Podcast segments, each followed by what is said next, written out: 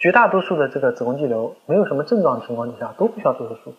需要做手术的情况呢，只限于啊对生活质量有影响的，比如说这有月经量过多，比如说有这个呃压迫的症状，比如说对生育有影响这种情况之下，才考虑考虑手术的问题。一般来说，我们观察就可以了。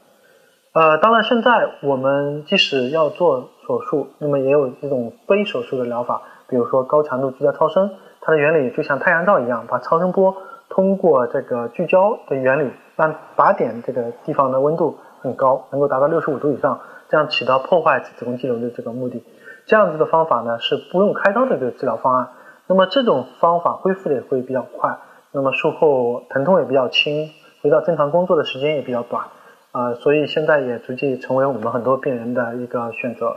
呃，总体来说的话，大家都喜欢不开刀的，但大家都喜欢恢复比较快的，大家相对于开腹手术又比较喜欢微创的，也这也是我们最近这些年子宫肌瘤的治疗的一个趋势，从过去的巨创到现在的。呃，微创到无创这样子的一个治疗方案。假设未来有一天我们有基因治疗出现的话，让那个子子宫肌瘤打打针就能够缩小这个子宫肌瘤就能得到萎缩的这种方法的话，一定也会受到我们患者的喜欢的。